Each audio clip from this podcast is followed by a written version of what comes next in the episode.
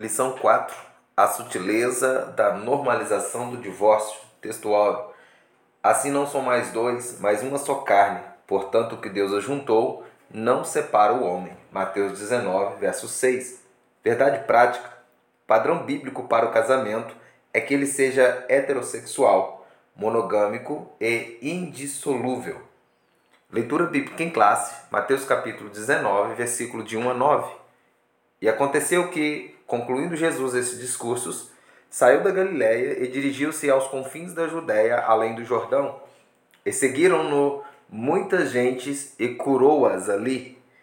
Então chegaram ao pé dele os fariseus, tentando-o e dizendo-lhe: É lícito ao homem repudiar sua mulher por qualquer motivo? Ele, porém, respondendo, disse-lhes: Não tendes lido que no princípio o Criador fez o macho e fêmea? E disse: Portanto, deixará o homem pai e mãe, e se unirá à sua mulher, e serão dois numa só carne? Assim, não são mais dois, mas uma só carne. Portanto, o que Deus ajuntou não separa o homem. Disseram-lhe eles: Então, por que mandou Moisés dar-lhe carta de divórcio e repudiá-la? Disse-lhe ele: Moisés, por causa da dureza do vosso coração, vos permitiu repudiar vossa mulher. Mas ao princípio não foi assim. Eu vos digo, porém, que qualquer que repudiar sua mulher, não sendo por causa de prostituição, e casar com outra, comete adultério, e o que casar com a repudiada também comete adultério. A introdução. O divórcio é entendido como um ato por meio do qual o casamento é dissolvido. Nesse aspecto, o divórcio é a dissolução absoluta da aliança conjugal, tendo como resultado a anulação de seus efeitos civis, dependendo da cultura, dos pressupostos religiosos praticados e da motivação que levou à ruptura do casamento. A prática do divórcio pode permitir os cônjuges contrair um novo casamento ou não. A lição de hoje fará uma análise sobre o divórcio no contexto das culturas bíblica e contemporânea. Devido à tendência contemporânea de vulgarizar o divórcio, tornando-o banal e normal, a presente lição tomará como padrão aquilo que as Escrituras Sagradas ensinam sobre este assunto também se orientará por aquilo que o nosso documento confessional, a declaração de fé, ensina e orienta sobre o divórcio. A palavra-chave da lição é divórcio. Tópico 1. O divórcio no contexto bíblico. O divórcio no contexto do Antigo Testamento. Na antiga aliança, o plano de Deus para a raça humana é que o casamento fosse monogâmico e vitalício. O profeta Malaquias afirmou que Deus odeia o divórcio. Contudo, em certos casos, o divórcio era previsto e em outros aparece como uma permissão. Em Deuteronômio 24, versículo de 1 a 4, o texto afirma que uma das condições para o divórcio era o marido encontrar coisa feia na esposa. A expressão hebraica eruat dabar, traduzida como coisa feia, possui o sentido de nudez ou coisa vergonhosa.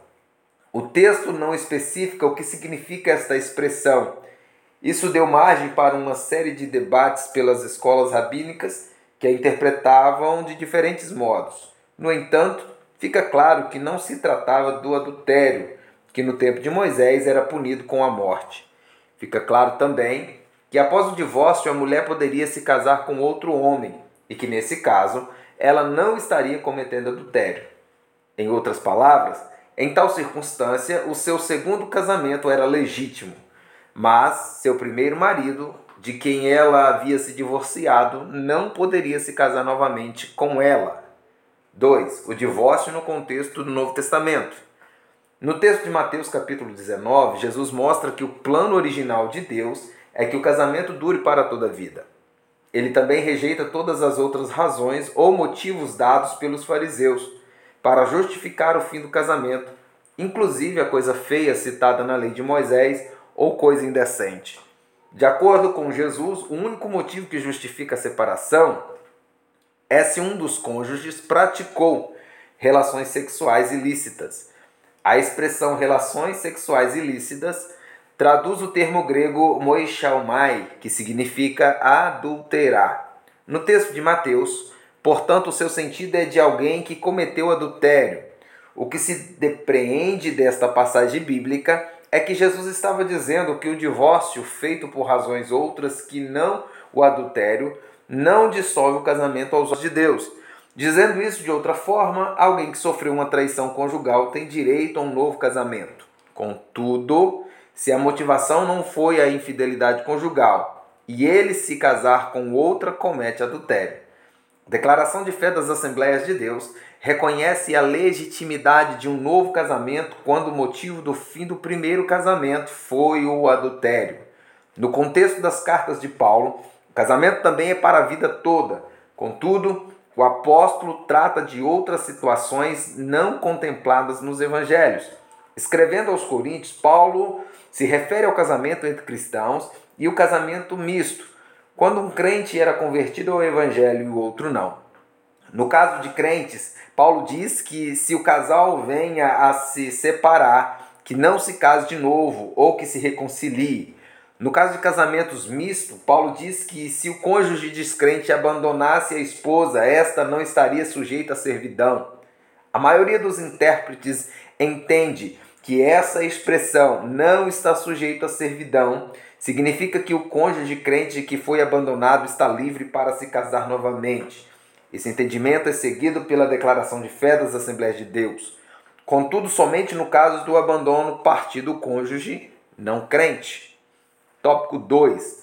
A sutileza da normalização do divórcio. 1. Um, o divórcio no seu aspecto legal. A legislação brasileira já foi muito mais rígida com respeito ao divórcio. Contudo, nas últimas décadas, as razões que justificam o divórcio podem ser várias. A partir da Constituição de 88, passou-se a permitir divorciar-se e recasar quantas vezes fosse preciso. No aspecto legal, da legislação brasileira, é muito mais fácil alguém se divorciar e se casar novamente. 2. O divórcio no seu aspecto moral. Além do aspecto legal do divórcio, como cristãos necessitamos saber do seu aspecto moral. Para um descrente, qualquer razão ou motivo justifica a prática do divórcio e um novo casamento. Mas o cristão deve perguntar se isso é moral. O Estado garante o seu aspecto legal Contudo, a Escritura define seu aspecto moral. Trocar a esposa por uma mais jovem ou abandonar o marido por um mais rico e famoso são práticas normais no mundo e que contam com o amparo legal do Estado. Contudo, isso é moral para o cristão? O crente pode fazer isso? No caso de pastores, além do aspecto legal, deve-se levar em conta, sobretudo, o aspecto moral do divórcio. Alguns se divorciam, mas nunca deveriam ter feito há um preço alto para se pagar. Aqueles que se arriscam a desobedecer a palavra de Deus forçosamente terminam machucados. Tópico 3. O divórcio e a prática pastoral. 1. Um, a pessoa do divórcio. 1. Um, a pessoa do divorciado. O divorciado ou a divorciada é uma pessoa e, como tal, deve ser vista. Quem passou por um processo de divórcio sabe o quão traumático isso é. Sentimos sentimentos de rejeição, medo e abandono, muitas vezes continuam presentes na vida de quem passou por uma separação. Isso fica mais complexo quando há filhos gerados no relacionamento. A alienação parental é uma tentação, mas nunca a forma mais adequada para ser buscada. Divorciados devem obter aconselhamento pastoral e, concomitantemente, o acompanhamento psicológico não deve ser negligenciado. 2. O divórcio como cristão. 2. O divorciado como cristão. Outra coisa acerca de quem passou por um processo de divórcio diz respeito à sua condição de membro da igreja. Talvez esse seja um dos principais desafios pastorais da atualidade. Os pastores são desafiados dia a dia a tratar com essas questões. Os casos de divórcio se multiplicam e as razões que os motivaram nem sempre são bíblicas. Cada situação deve ser analisada com cuidado, de forma que o divorciado não deixe de ser visto como alguém amado por Deus. Contudo, que esse amor não sirva de justificativa para anular a justiça de Deus, que exige uma vida que se orienta por Sua palavra. Conclusão: vimos nessa lição o divórcio sobre a conclusão. Vimos nessa lição o divórcio sob a perspectiva de diferentes culturas e em diferentes contextos. Observamos que, na atualidade, há uma tendência entre os cristãos de enxergar o divórcio como normalidade. Essa é uma postura perigosa, arriscada e até mesmo pecaminosa. Isso porque as Escrituras contêm princípios e preceitos que moldam os relacionamentos humanos. O casamento é uma instituição divina que reflete o ideal de Deus. Portanto, e devido nossa condição de pecadores, o divórcio deve ser visto como uma anormalidade desse ideal divino.